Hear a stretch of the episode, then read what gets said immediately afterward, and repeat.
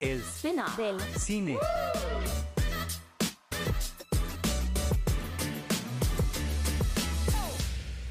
Los Oscars han dado a conocer sus nominaciones en la categoría de Mejor Película, Best Picture, para el 2023. Entonces, hoy vamos a platicar un poco sobre qué nos parecieron estas películas y si de verdad se merecieron estar en esta categoría, cuál va a ser la mejor, cuál no debería de estar nominada, entre muchas otras cosas. Vix, empecemos con Top Gun Maverick. ¿Tú cómo podrías decir que esta película sí tuvo que haber estado nominada? ¿Qué le destacas?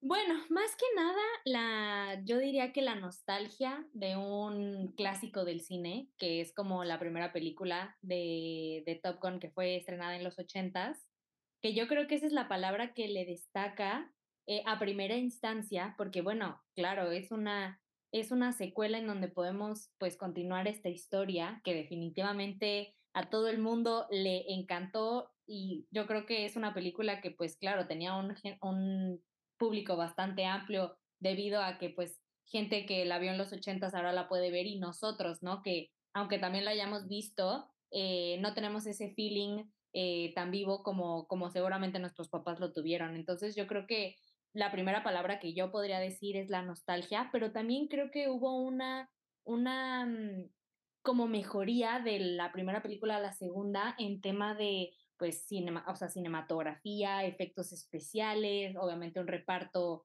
un reparto nuevo que creo que también pudimos descubrir bastantes nuevos talentos. Entonces, eh, a mí me parece que es bastante interesante por qué la academia escogió esta película, ¿no? Claro, pero Vix, tengo que decir que para mí fue acertado elegirla como mejor película. Yo lo que podría destacar es la actuación de Tom Cruise. Creo que no se le ha dado suficiente mérito por parte de la academia a él por el esfuerzo que hizo con esta película. Ya sabemos que Tom Cruise es un loquillo que siempre quiere hacer sus dobles de acción, pero en esta película se esforzó más y ya a su edad que tiene el día de hoy, creo que se le debe de aplaudir el esfuerzo que hizo y además la fotografía, ¿no? Porque sabemos que varias cosas que se hicieron en esta película, que bueno, es hablar sobre las avionetas y todo, se hizo en el aire. Entonces, hay bastante esfuerzo por parte de los actores y por parte de la dirección de fotografía. Y bueno, a la siguiente nos vamos con los espíritus de la isla, que es The Banshees of Inisherin. ¿Tú qué opinas? ¿Qué destacas? Uy, en esta tengo que reconocer que yo no pude pasar del minuto 40. Creo que no estaba muy en el mood. Pero bueno, eh, a mí me lo que más me impresiona de esta película, a ver, Aler, si es que tú puedes eh, sentirte algo relacionada con esto, es como el simbolismo que hay entre una guerra civil, que es la guerra civil irlandesa, que pues es en los 20 y en donde es como el, pues en donde se sitúa la historia, que es, yo creo, pues que en una misma, pues en un mismo país o en una misma región hay como este conflicto, esta dualidad, y que al mismo tiempo ese simbolismo de la guerra civil también es el conflicto del personaje de por qué eh, mi mejor amigo ya no quiere ser mi amigo, ¿no? Entonces, este, además, obviamente el conflicto entre estos dos personajes en donde no sabemos o la audiencia no sabe exactamente bien qué es lo que está pasando y por qué este tipo ya no quiere ser amigo de, del otro, ¿no? Entonces, eh, a mí me impresiona ese simbolismo que hay entre la guerra y el conflicto del personaje, que bueno, obviamente no terminé de ver la película, ¿no? me da vergüenza decirlo porque de verdad eh, a mí me costó. Es una película que a mí, o sea, me cuesta por, por el tema de del ritmo, porque a mí me parece que es una película que es lenta. Eh, no sé, Alex, ¿qué opinas tú? Coincido totalmente, Vix. Es una película que se siente larga, puedo entender, eh, como tú dices, ¿no? El simbolismo, la historia que tiene The Banshees of Inisherin y también destaco la cinematografía, el vestuario, la música. Creo que la música también fue un fuerte componente en esta película para ir eh, siguiendo la historia de los protagonistas, pero Civics. Para mí también fue muy lenta. Creo que no tiene que estar en esta lista. Dicen que es la mejor película del director que bueno, yo no podría decirlo, pero vaya, Creo que también los Oscars siempre deben de tener una película de hueva que nominen y para mí es The Banshees of Inisherin. Lo siento mucho, pero sí. La historia es buena, cinematografía, vestuario, pero no se pudo eh, elaborar como a mí me hubiera gustado. Creo que sí. Es que, ¿sabes? Las escenas se sienten largas. Es que yo creo que es mucho como una obra de teatro, ¿sabes? O sea, como que si es que esta película de fuera estuviera situada en un teatro, creo que sería completamente igual. O sea, obviamente, eh, como dices, la cinematografía de la película es espectacular. O sea, los paisajes son bellísimos. Solamente que creo que sí tiene como ese, eh, o sea, parecería que la historia no avanza porque siempre es como en el mismo lugar y todo esto. Y bueno, para los que, para los que nos escuchan y no, no, no saben nada de esta película, porque igual eh, no la han visto en el cine o lo que sea, Martin McDonough es el director y fue el mismo director de, de Three Billboards Outside Ebbing, Missouri, que también como decimos, tiene un vibe parecido, pero a mí me parece que esa de Three Billboards, digo, también por la trama, es completamente distinta, e, el ritmo es distinto, pero tiene, o sea, e, e, o sea el ritmo va por ahí en, en el tema de, es en una ciudad, es en un pueblo pequeño. Pero eh VIX es, muy, es mucho mejor Tres Anuncios por un Crimen. Sí, sí, espectacular, esa película es... Sí, recomendada. Sí, sí, muy recomendada de, de este director, pero bueno, o sea, a mí yo creo que, o sea, sí tiene, entiendo como dices, es como la típica película que tiene que estar nominada, pero yo no encuentro nada más, em, más allá, o sea, como que sí es la historia de estas, de estas personas, pero no, o sea, a mí en general no soy una persona que le gusta ese tipo de películas por, pues sí, o sea. Sí, es un sí, pero nada. Ajá, Exacto, o sea, no me parece mala, pero tampoco excepcional.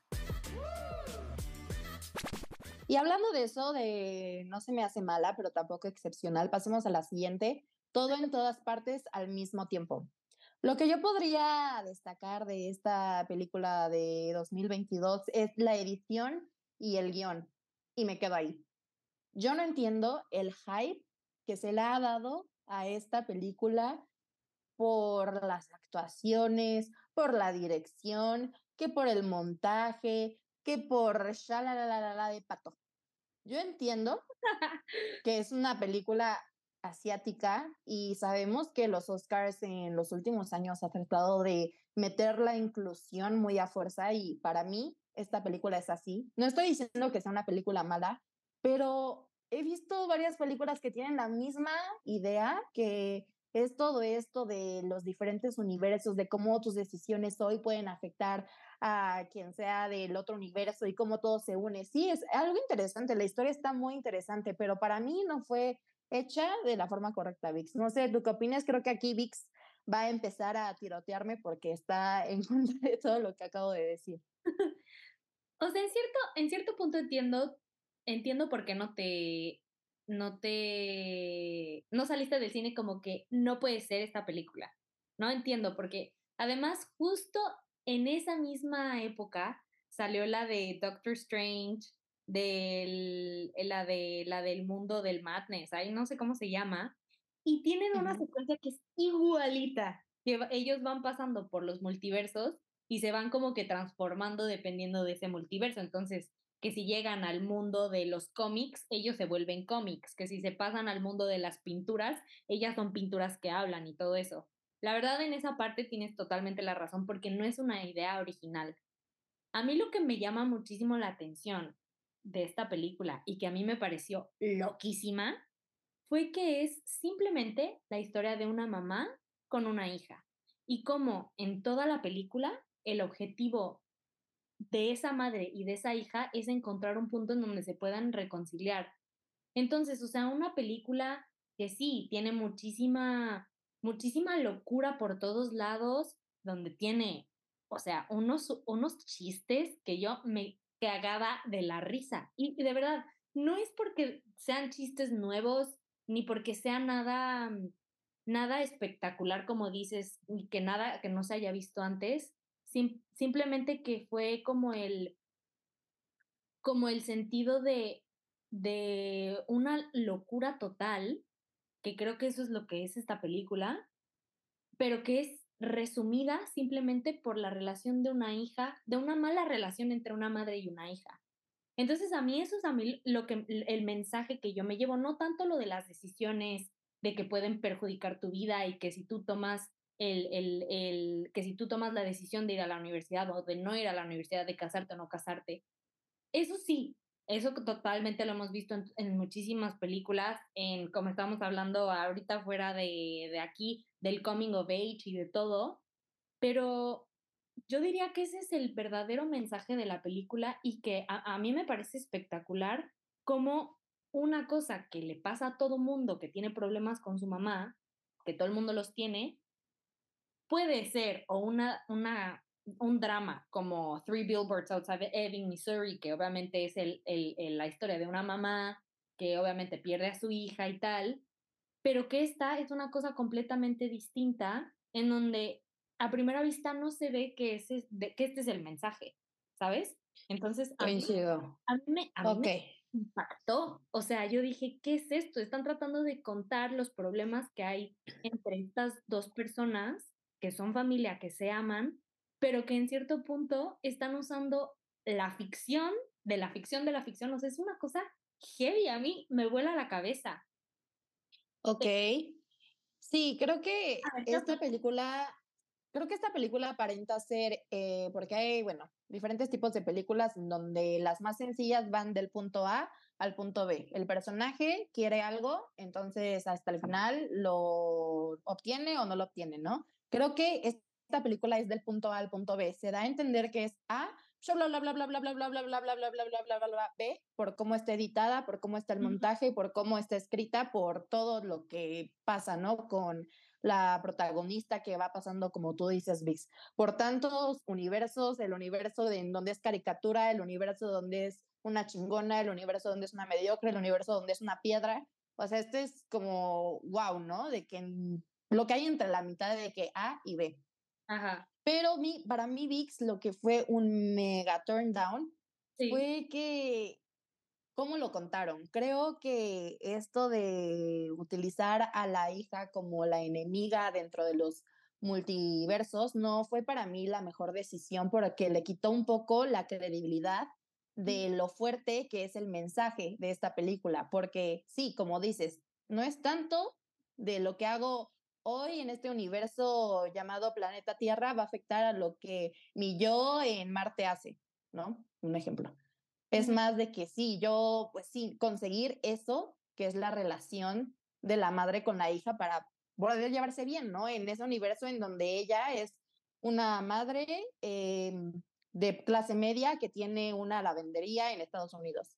Creo que sí va más allá de eso y eso es lo interesante de la narrativa, pero por cómo se contó, yo no diría que es mi favorita de las nominadas como la mayoría de la gente dice y creo que además de ya todo lo que comenté, lo que hizo que no me gustara tanto es que ya tenía demasiado hype para cuando yo la fui a ver. O sea, yo me esperaba una cosa maravillosa, 10 de 10, y para mí no fue así. Es cuando también te levantan las expectativas de algo que fue también lo que pasó ayer con el Super Bowl de Rihanna, que todo el mundo estaba esperándola y se esperaba el gran show en donde ella volara con las alas de las wings, pero al final no lo hizo, entonces la gente pues también no se queda totalmente satisfecha. Creo que también eso tiene que ver, pero en sí creo que hay mejores películas que ya estaremos hablando.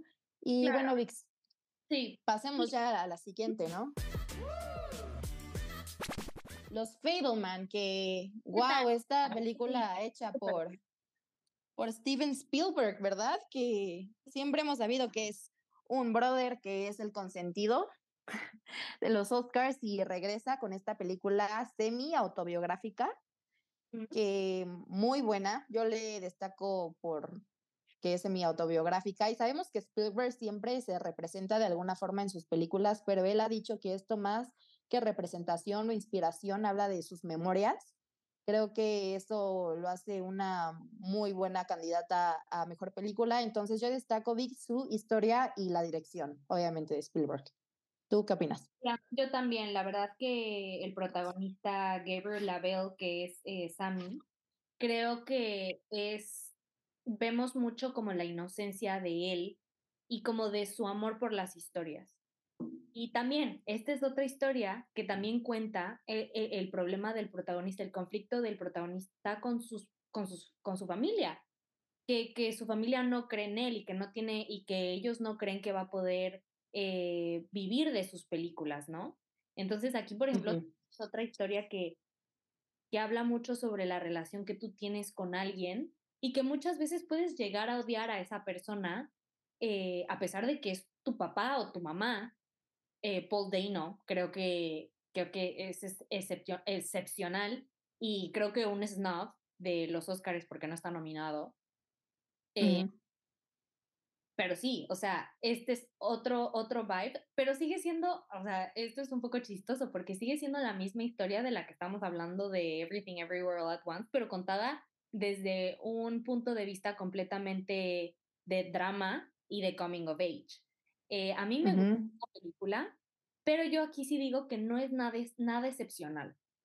Eh, a mí me encantó la película, pero no creo que merece estar nominada a esta a, esta categoría, porque no es nada nuevo, ¿sabes? O sea, hay muchas otras películas como fue Boyhood y como fue, no sé, ahorita se me viene a la mente esa de Boyhood, en donde sí vemos el crecimiento del personaje y, y de cómo se, pues sí, quiere, pues tiene un sueño y que eventualmente lo está cumpliendo, pero no me parece que haya nada más de la película, ¿sabes? O sea, no, no hay nada más en tema de montaje.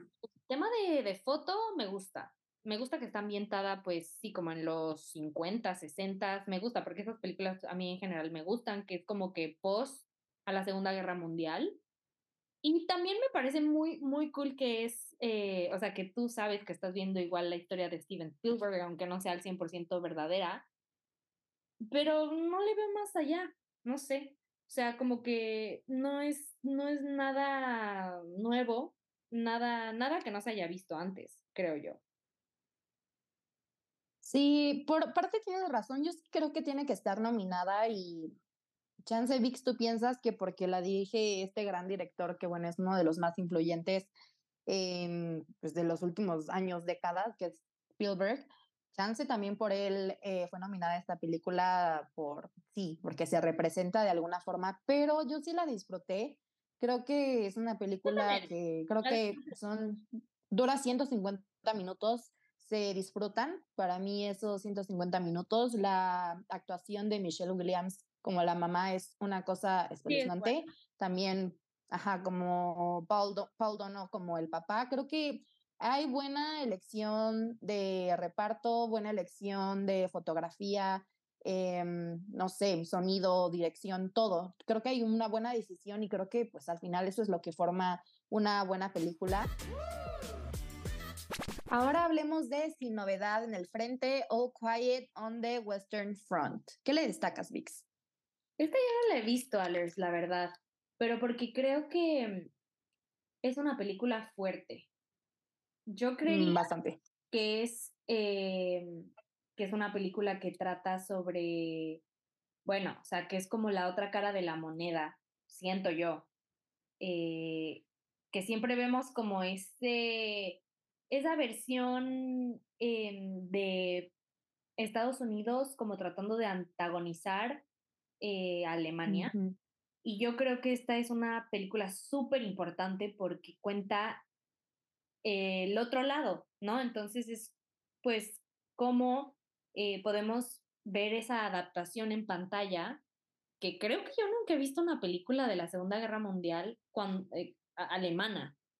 No sé tú, pero yo nunca, yo nunca he visto algo, algo así porque siempre veo las, las de Estados Unidos. Entonces yo creo que eso es a lo que se le puede destacar un poco, además de, claro, o sea, toda la producción que hay y la, la cinematografía, creo que destaca heavy en esta película y yo creo que puede llevarse el, el premio a, a, la película internacional. ¿Tú qué opinas? ¿Tú ya la viste? Civics, eh, como mencionaste al principio, es una película fuerte. De hecho, yo podría decir que si ustedes quieren ver esta película, véanla cuando están dispuestos a ver algo que los, haga, que los haga sentir incómodos, porque no es algo que se disfruta, no puedo decir, es una comedia romántica que se disfruta como las de Julia Roberts, no, o sea, es una película que ves y sabes que vas a ver cosas duras, ¿no? Como cualquier película que se trate de guerra. Esta VIX es de la Primera Guerra Mundial, se sitúa en 1918 y sí, es una película alemana que, bueno, para empezar, ver películas en este idioma o cualquier serie es complicado, ¿no? Por simplemente el idioma, por cómo se escucha todo y porque creo que le da también más agresividad, eso es desde mi punto de vista, y esto también coopera mucho a lo que es esta película. Para mí es una maravilla. Yo lo que le puedo destacar es la fotografía, el sonido y las actuaciones sobre todo el sonido que sabemos que siempre que hablemos de alguna película bélica, tiene que haber una buena edición de sonido porque debe ser de lo más fuerte. Y esto lo hace totalmente bien para mi gusto. Y como dato curioso, si no sabían, esta es una de las películas más caras para Netflix y es la película más cara en el idioma alemán. Entonces, de verdad, Netflix le apostó muchísimo con esta producción y creo que es de sus más fuertes para ganar premios este año, VIX. ¿Y tú qué dirías? ¿Que gana la internacional o no? Es que también la de Argentina podría, podría ganar, ¿eh? Es lo que están diciendo mucho, que, que la Argentina es también fuerte para el premio, pero Em, para el premio como mejor película, para mí no se lo lleva, pero Civic sí es una fuerte para película internacional.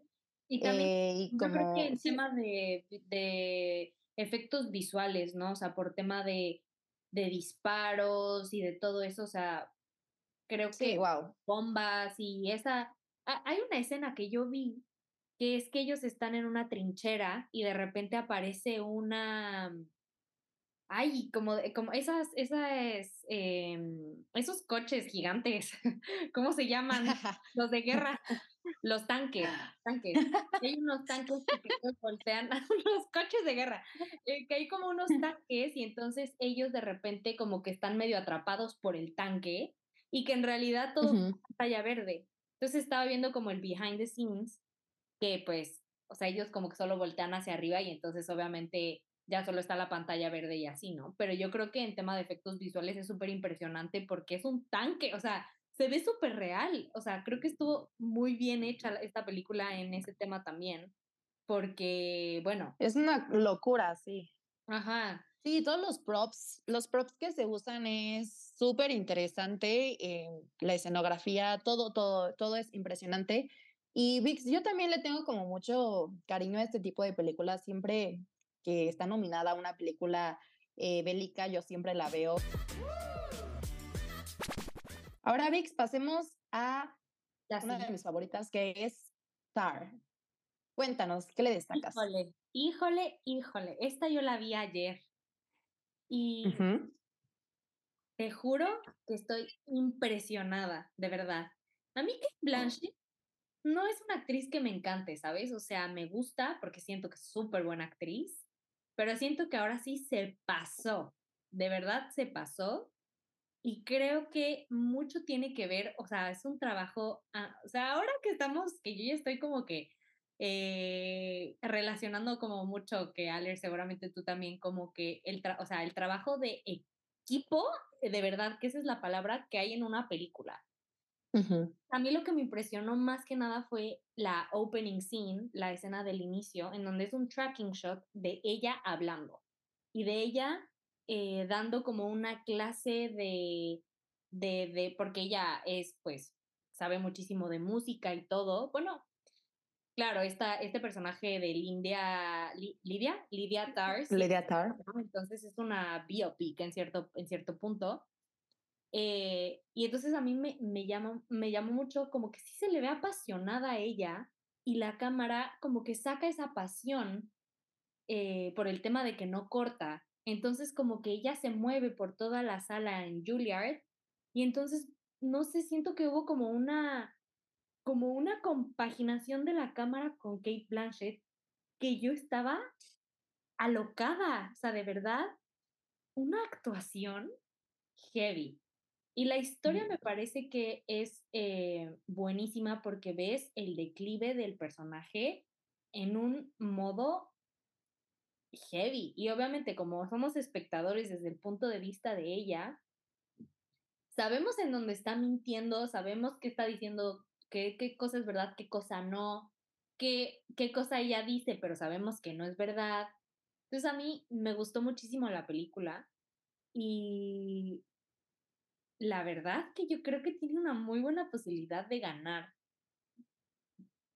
Pero Vix, a mí me pareció grandiosa. O sea. A ver, cuéntame, ¿a ti qué te gustó? La actuación de Kate Blanchett. O sea, ella es la. Va a ganar, ¿no? Ella va a ganar, por favor. O sea, sería la más grande mamada, amada del año, que se lo dieran a cualquier otra. Y mira, yo puedo decir Kate Blanchett, Michelle Williams y ay, párale de contar, porque para mí Michelle Yeoh, que es todo, todo en todas partes al mismo tiempo, no fue para mí la actriz del año. No puede ganar la Kate Blanchett. Lo hizo espeluznante. Sí. de verdad, Vix, cada expresión facial que hacía, a mí de verdad se me levantaban todos los pelos de todo el cuerpo. Sí, sí. Y yo decía, es que qué actrizaza y hemos escuchado a Kate Blanchett en muchos premios. De hecho, aquí les va algo interesante, amigos. Esta película estuvo nominada en total a 228 nominaciones en festivales de cine. Ha tenido 57 premios y está nominada seis veces a los premios Oscar. Más adelante vamos a platicar, Vix y yo, qué películas creemos que van a ganar, cuáles son los favoritos de los Oscars, pero aquí les va un spoiler que va, va a ser una de mis respuestas más adelante esta película, eh, no puedo decir más que increíble, Vix. No quiero spoilearles, les recomiendo que la vean. Son unos minutos muy bien dedicados a su vida si les gusta el cine. Dura dos horas 38, de hecho es una película larga, pero no se siente así y wow, Kate Blanchett para mí es la respuesta de sí, Total, totalmente, de verdad, si es que ustedes no se la han visto y tienen dudas, de verdad, no, véanla, no es como Banshees of Inisherin que van a dejar de ver. de verdad, sí. esta película dura casi tres horas y se pasa rapidísimo. De verdad, o sea, y es, claro. es la dueña de la pantalla, o sea, no, es que no, no hay otro, y de verdad que es muy heavy, muy heavy, como eh, como, como, ah, como decías, esas expresiones, esa, esa, esa pasión que te juro que te transmite, es que... Sí, Ay, qué pedo. Yo dejo de ver los Oscars, te lo juro, de verdad. Ramón, güey, es que qué pedo, eso es, eso es ser actor, o sea... Sinceramente. Wow. De verdad. Me encantó, me, me, me, encantó. La actuación de Michelle Yeoh, de Yeo no me, no me molestó. Y antes de ver Kate Blanchett, o sea, de, de ver Tar, yo dije, bueno, podría ser ella. Pero no. Ya, convencida. Elvis. Elvis. Elvis. Austin Butler. Ok. Para mí, Austin Butler es la película. Al igual que Kate Blanchett con Tar, no a ese grado. Pero Austin Butler se preparó muy bien hizo una buena interpretación de Elvis, y esto lo puedo decir desde las palabras de mi padre, que es el fan número, de, número uno de Elvis. Si tú a mi papá le hablas de Elvis, él llora. Si tú le pones una canción de Elvis, él llora.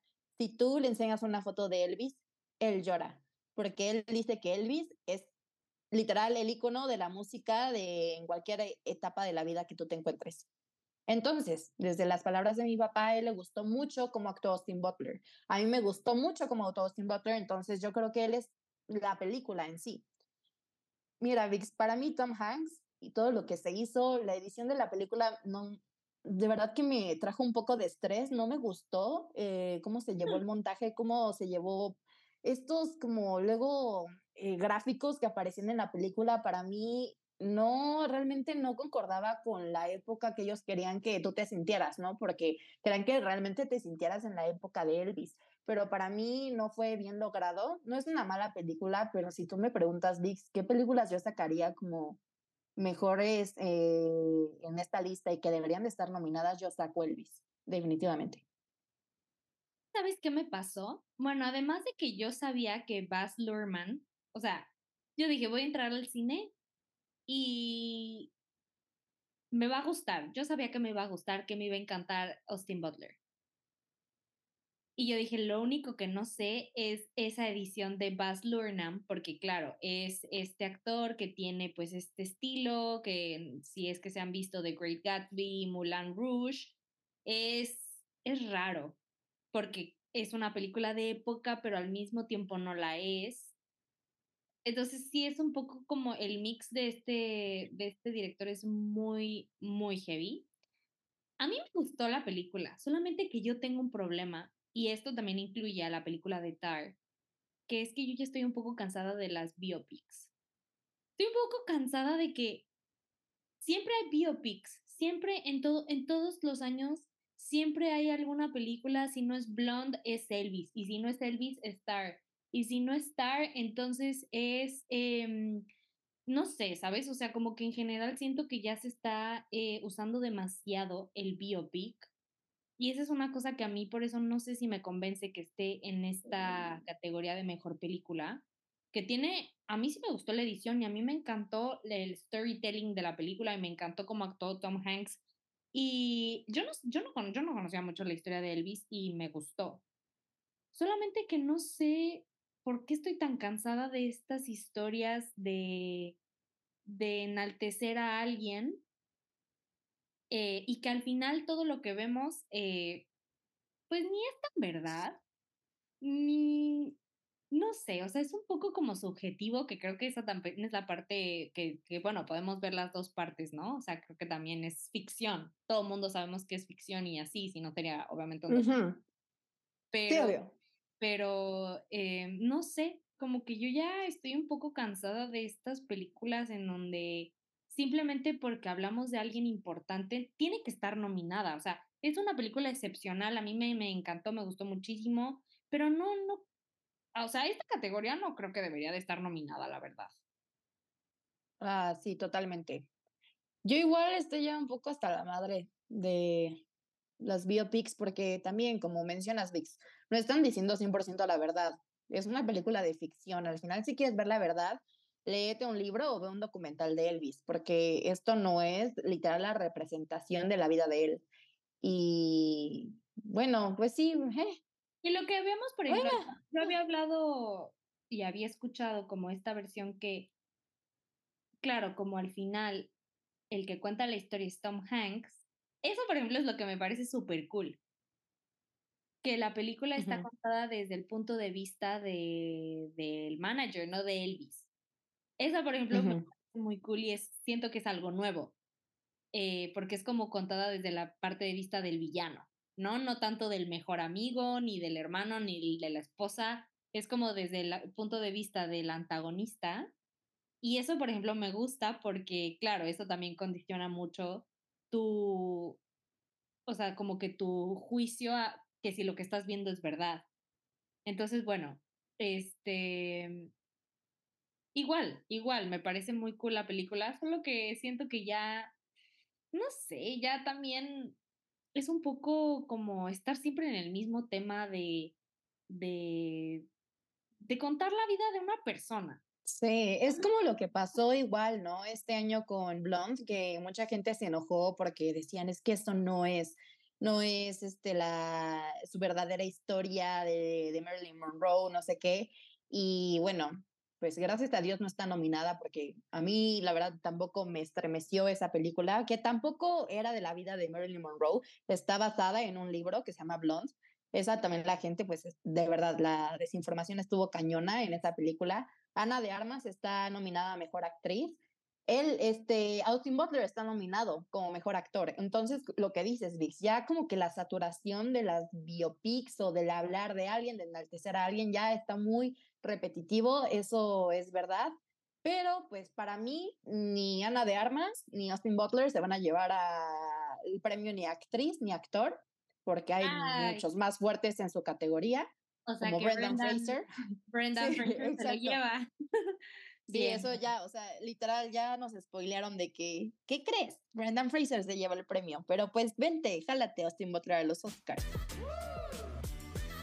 Hablemos de Avatar 2, ¿no? Que esta película ya se está de verdad situando como las películas más eh, taquilleras en la historia. James Cameron es un pinche monstruo, literal, en esto porque tiene literal las más taquilleras con Titanic, con Avatar, una locurísima bis. Lo que yo podría destacar de esta secuela a la primera de Avatar es la postproducción. Sí. De verdad, para mí, Avatar es postproducción. Historia no es. Historia es una cosa X totalmente. Muchas personas dicen que James Cameron le pudo haber metido más coco a la historia de, de esta secuela, pero realmente no lo necesita. Lo que necesita Avatar es que tú quedes anonadado por cómo se ve la película, por cómo se representa a estos seres gigantes azules. Y para mí lo mega cumplió. Debería de estar nominada. Para mí, sí. Avatar, a pesar de ser taquillera y que entretenimiento nada más, no tiene más allá más que ver la película y punto. Es que dónde está el alma, dónde está de, eh, la reflexión de esta película. No, no lo necesita y para mí lo cumplió perfectamente. Son tres horas de película, para mí se sintió una. Entonces yo, sí, Vix, me gustó bastante. No creo que sea la ganadora, pero buena película. Ay, ahí yo difiero, la verdad. Y eso que yo soy amante de Avatar, ¿eh? Cuéntame. Pero, o sea, sí, es visualmente espectacular. Eso sí, o sea, no puedes, no puedes dejar de ver. O sea, de verdad. Es algo que, como dices, es una cosa que nunca se había visto antes. Yo no sé cómo hizo Kate Winslet para aguantar tanto tiempo bajo el agua, te lo juro. Y es una súper complicada. De verdad que mi mérito, o sea, de verdad que le reconozco a James Cameron todo lo que, todo el dinero que gastó, todo lo que hizo, pero no creo que tiene que estar nominada a mejor película. Porque, como dices, en guion no tiene nada, ¿sabes? Y está bien, tiene los, los efectos visuales, tiene el casting súper bien, pero no hay nada que es justo lo que acabas de decir, yo no veo que no hay nada más. O sea, para eso te, te digo que prefiero que The, Fable, The Fablemans, eh, esa, o sea, esa y eso que yo no pienso que tiene que estar nominada, merece más la pena estar nominada que Avatar. Porque no tiene, no tiene nada, ¿sabes? O sea, no. Es que VIX no creo que sea nada más sobre el guion. Lo que llegó a hacer Avatar desde Avatar 1 fue a revolucionar el mundo de los efectos especiales y con, esta, con esta segunda película se utilizó una técnica que no se había utilizado antes, por eso James Cameron se tardó más de 10 años en entregarnos esta secuela, porque se hizo algo que no se había hecho antes, literal, se inventaron nuevos tecnicismos en el cine para poder crear esto. Los actores se echaron, como dices, Kate Winslet, siete minutos bajo el agua, es una cosa que dices, güey, ¿qué? Y en sí yo creo que es más lo que representa Avatar en la historia del cine que vino a revolucionar y vino a dar un brinco cabroncísimo. Creo que, pues sí, no hay película como Avatar. Hay películas como Marvel, como DC, claro, con efectos especiales, pero no hay películas como Avatar. Y ver el detrás de cámaras de esta película, yo vi muchísimos de la primera con Zoe Saldaña, que es, que, güey, ¿qué, qué, qué? O sea, ¿cómo tú puedes actuar con unos humanos que son monstruos, pero al final tienen una botarga verde.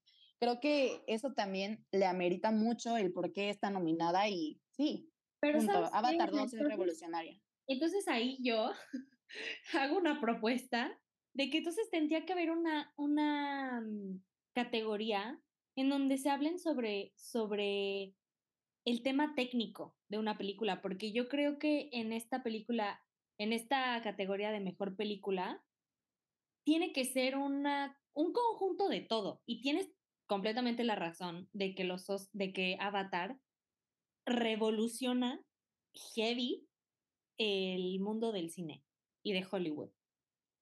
Pero siento que la parte del, del tema historia le hace falta muchísima fuerza, que la primera sí la tenía, sí, O sea, creo que la primera es muchísimo más fuerte en tema de historia, porque claro, es el arranque de la película, y esa yo creo que, sí merecía estar nominada al 100%, pero siento que en esta le hace falta ese, ese poder dramático en donde tú puedas como que, si es que ellos no hubieran tenido hijos, si hubieran tenido cuatro o tres hijos o un hijo, a mí me da igual, ¿sabes? A la, historia, la historia no avanza tanto por eso.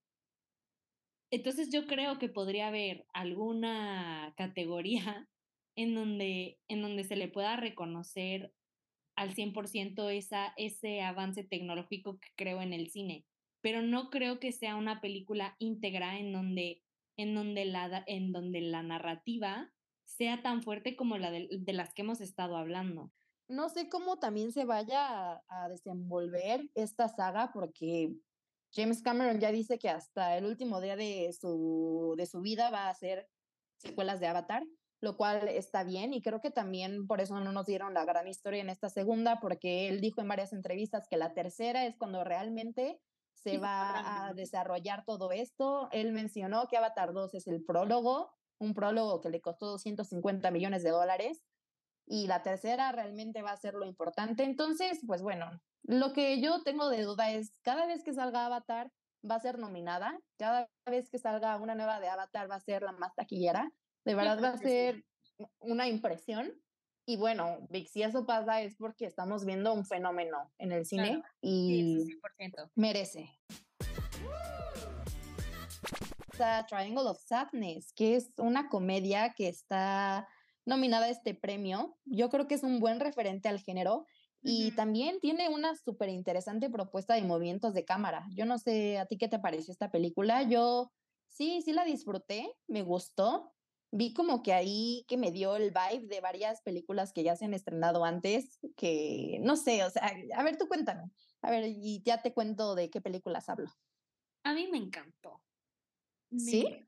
No, me encantó, me encantó. Yo quiero, o sea, te juro, yo quiero que esta gane ya me adelanté, pero yo quiero que... ok.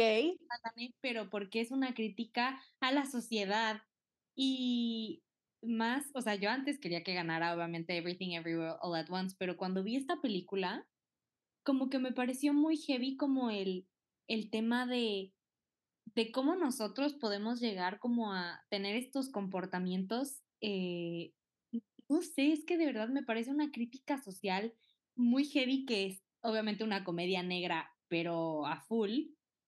Pero yo creo que, y ni siquiera tiene así grandes actuaciones y, sale este, este Woody Harlinson y sale, ay, como 20 minutos, o sea, no sale mucho, pero yo creo que es una película que te deja pensando mucho de cómo somos. Y, y sí, o sea, a mí en general me gustó muchísimo la película y no sé a ti qué te pareció, pero a mí me gustó muchísimo.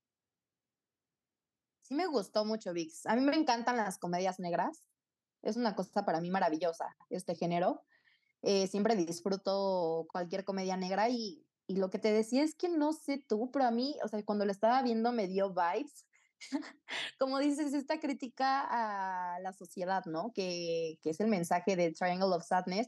Lo mismo es, yo digo que pudo haber sido una temporada perfecta para The White Lotus porque también habla sobre la crítica social. Me dio muchas vibras de eso. Entonces, si les gusta The White Lotus, ajá, les, va, les va a gustar Triangle of Sadness. Y además yo sentí, o sea, no sé por qué sentí esto porque realmente no es la película, pero sentí también el vibe de The Menu, que es la película que acaba de salir con Anya. Ah también me dio como el mismo vibe, porque también es comedia negra esta de, de Menu. Entonces, eh, no sé, me dio como esta mezcla que pues sí, la verdad se disfruta, Triangle of Sadness.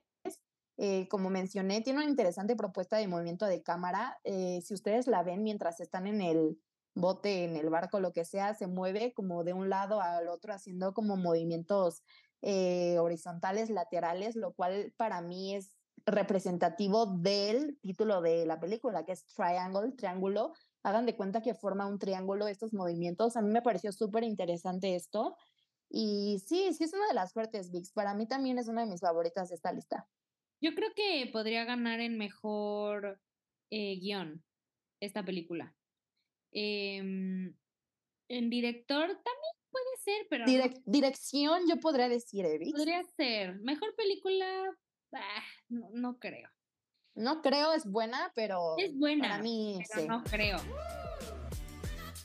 Ahora hablemos de Women Talking, ellas hablan. ¿Qué opinaste? Em, bueno, eh, yo creo que es más que nada una película como Spotlight, en donde es una película para traer como conciencia al, público. Eh, fue escrita y dirigida por Sarah Polley y sale Rooney Mara, eh, Frances McDormand, entonces sabemos que es un drama. Si sale Frances McDormand es un dramón. Eh, creo que ese es el propósito de esta película, en donde vemos a estas mujeres eh, del 2010 que son, que están en una colonia menonita y pues obviamente vemos cómo sufren y cómo pues tienen dificultades por vivir en donde viven, ¿no? Entonces, yo creo que esta película es simplemente para, para crear conciencia. No creo que haya nada más más allá que, crear conciencia y contar eh, la historia de, esta, de estas mujeres. ¿Tú qué opinas? Fíjate, Vix, que esta sí fue la que yo no vi porque no me llamó mucho la atención. Lo que dices de Frances McDormand es buena actriz, pero ¿qué crees que yo con sus películas no simpatizo? Entonces creo que fue uno de, de, las razones, ajá, como que cuando la veo a ella en el póster digo, ah, esta película va a estar pesadona de ver, como fue Nomadland, ¿no? La verdad, eh, sí me costó ver Nomadland, eh, pero pues esta película, mm, no sé mucho de ella, yo sé que dicen que las actuaciones son una cosa buena, ¿no? Así monstruosa, entonces, pues sí, Vix, tú, tú podrás hablar más de esto, pero eh, también es destacable que lo haya hecho una mujer, porque Tristemente, amigos, este año en los Oscars no nominaron a ninguna directora, lo cual es de que, what the fuck? O sea, estamos en el año 2023, ¿por qué no hay más nombres femeninos en las nominaciones? ¿Cuál crees que es la más fuerte para llevarse el premio? Star. Sí, yo también. Eh, ¿Cuál es la favorita del público? ¿Tú cuál dices? todo en todas partes al mismo tiempo. Sí, yo también. Favorita de los Oscars, Yo creo que va a ser The Fablemans. O sea. Igual. Por eso lo mismo. Eh, es, que, es la, película que sé que va a ganar. Ay, es que no, ¿por qué? No, ¿Cuál no se lleva el premio como mejor película? Ni Top Gun ni Avatar, creo yo. Ok. Yo creo que Elvis. Yo tengo otra pregunta. ¿Cuál crees tú que tuvo que haber estado nominada, pero no la nominaron? Yo creo que Nope, la de Jordan Peele. Para mí, Vix, yo tengo tres en mi lista. Número uno, The Whale, por Darren Aronofsky. Primero debo de mencionar que esto es muy subjetivo porque yo soy fan número uno de Darren Aronofsky. Se me hace un monstruo en la dirección. Yo creo que tuvo que haber estado nominado como director. Pero bueno, eh, también les digo, es subjetivo porque él es el director de mi película favorita, El Cisne Negro. Creo que él lo hace muy bien y además Brendan Fraser, que, bueno, una combinación extenuante esto de Darren y Brendan. Mi número dos es Babylon de Damien Chazelle. Creo que Margot Robbie dio una super interpretación en esta película. Un mega smooth que no esté nominada como mejor actriz. Me impresionó que no haya estado. Me impresionó. Y mi tercero es The Woman King por Gina Prince by the Wood. Me encantó Viola Davis en esta película. Interesante, Vix. Y ya para cerrar, dime tu top 3. Mi top 3 es eh, Tar, Triangle of Sadness y Everything Everywhere All at Once. ¿El tuyo? Ok. Y mi top 3 es Los Fableman, Top Gun Maverick y Tar. Veamos qué pasa en los Oscars este año Gracias amigos por escucharnos y los vemos en las redes sociales, arroba el spin de cine, TikTok e Instagram para conocer sus opiniones.